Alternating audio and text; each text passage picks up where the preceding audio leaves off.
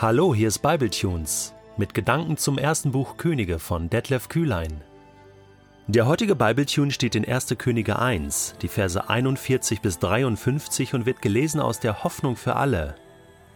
Adonia und seine Gäste hatten gerade ihr Festmahl beendet, da drangen auch schon die Jubelrufe aus der Stadt an ihre Ohren.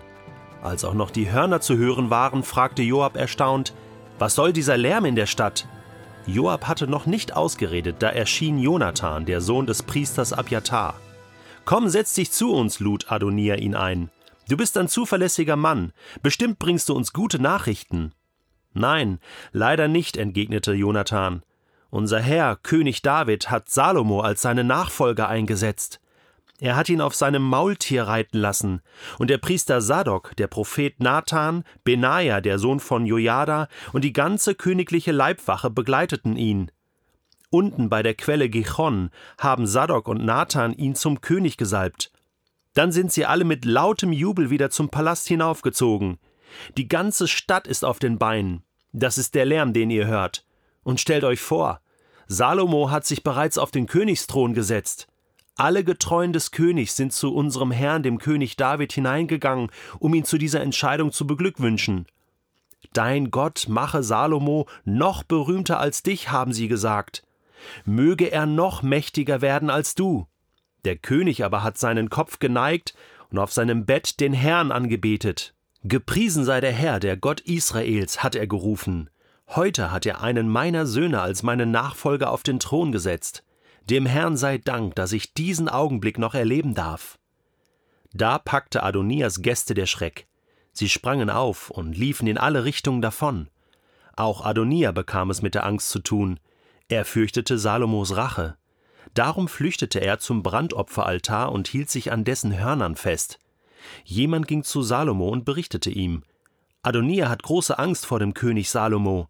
Darum hält er sich an den Hörnern des Altars fest und ruft: Hier bleibe ich, bis König Salomo mir schwört, dass er mich nicht hinrichten lässt.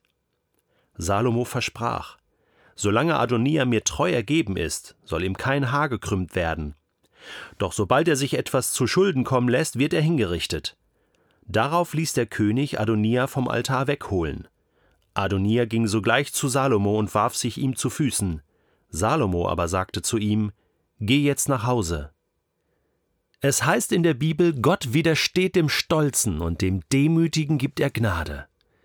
Ich habe so den Eindruck, dass Adonia nicht nur stolz war in seinem Herzen und sich selbst zum König ernannt hatte, sondern auch naiv. Er hatte sich so seine eigene schöne Welt gebastelt.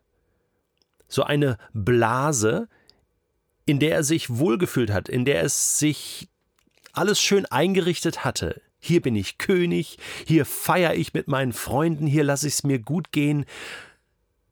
Und er hat nicht damit gerechnet, dass die Welt außerhalb dieser Blase sich weiterentwickelt, vielleicht auch sich gegen ihn entwickeln wird und dass ein Ereignis ausreichen wird, um diese Seifenblase, in der er lebte, zerplatzen zu lassen. Genau das passierte. Oder verrückt, Adonia und seine Gäste hatten gerade ihr Festmahl beendet, ne, die waren richtig gut drauf, ja, und hörten Jubelrufe aus der Stadt.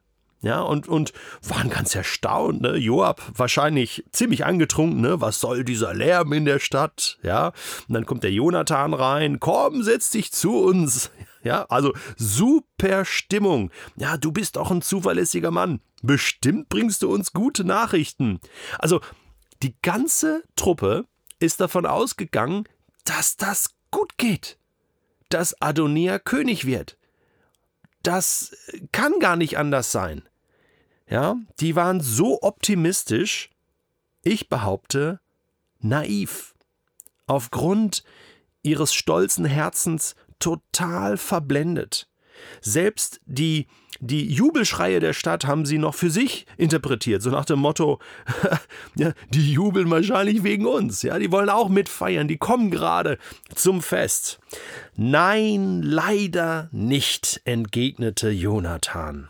Und jetzt kommt ab Vers 43 die ganze Wahrheit, die Realität ans Licht und sie holt Adonia ein und das ist bitter für ihn.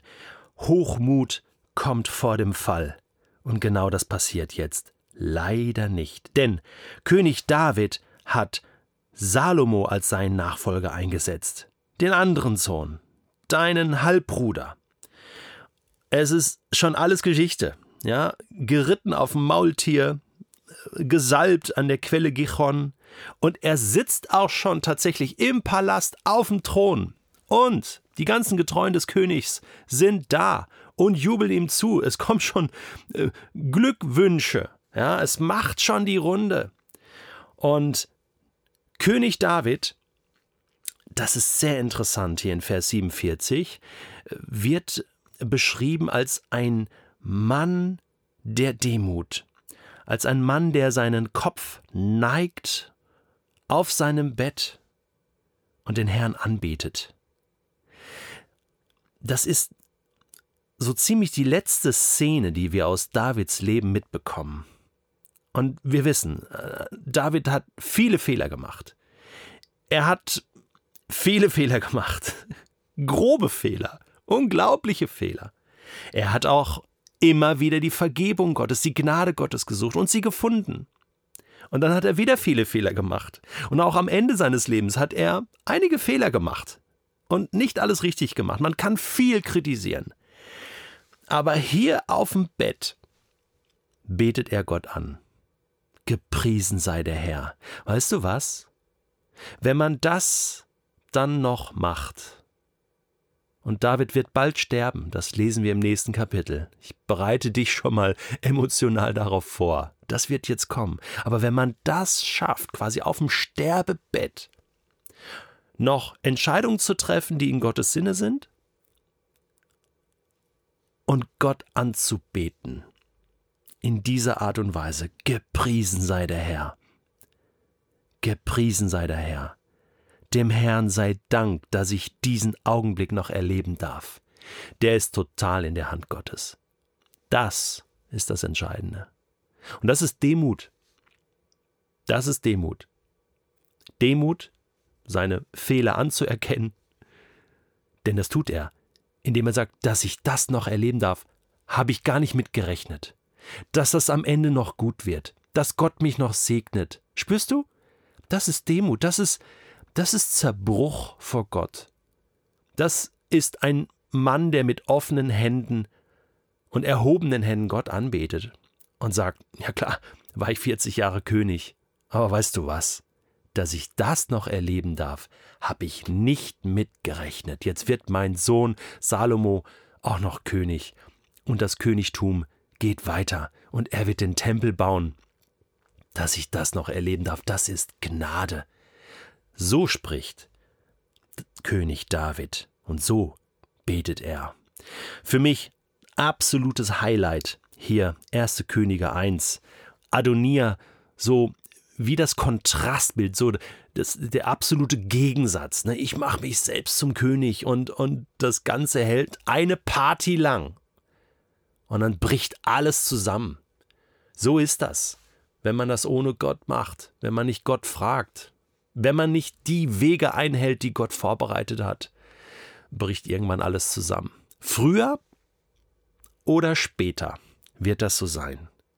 Und bei David sehen wir trotz vieler Fehler, dass er immer wieder zu Gott zurückgekommen ist, oder? Wie wird Adonia jetzt reagieren? Wird er jetzt endlich demütig? Wird er jetzt seinen Fehler, seinen Stolz erkennen? Wird er sich beugen vor Gott? Wird er sagen, ich bin schuldig geworden? Wird er Salomo seine Dienste anbieten und sagt, kann ich nicht irgendwo ganz demütig mitarbeiten? Wird er seinen Vater noch besuchen und ihn um Entschuldigung bitten? Wird er umkehren? Nein. Ihm packt die Angst. Alle springen auf und laufen in alle Richtungen davon. Und auch Adonia bekommt es mit der Angst zu tun.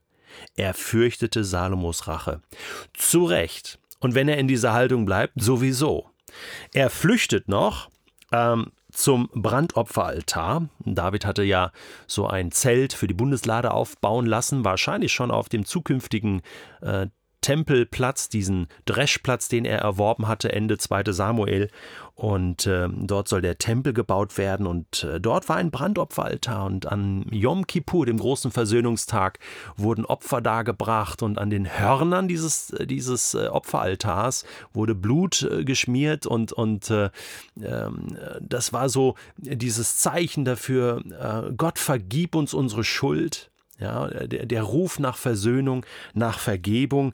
Und äh, dieser, diese Hörner, dieser Altar war auch ein, ein Schutzort für Menschen, die aus Notwehr äh, irgendjemanden erschlagen hatten, ja, einen Totschlag äh, zu verantworten hatten und sagten, das ist aber Notwehr und damit sie nicht gleich ähm, die Rache der engsten Verwandten erleben mussten, konnten sie sich flüchten. In den Freistädten ähm, der Leviten äh, gab es eben diese Möglichkeit, aber in Jerusalem, äh, das war keine Freistadt, äh, gab es nur diese Möglichkeit eben später im Tempel und zu diesem Zeitpunkt bei diesem Brandopferaltar, ne? diese Hörner zu ergreifen und sagen, so, bitte tut mir nichts, ja, ich, ich möchte die Vergebung haben äh, Gottes und auch die Vergebung Salomos und ja, Salomo reagiert sehr weise darauf. Er sagt sich, äh, ja gut, so ganz so unschuldig äh, bist du nicht, ja. Also, wenn du treu bist, mir treu ergeben bist, ja, wird dir kein Haar gekrümmt. Aber jetzt geh erstmal nach Hause, und denk über dein Leben nach.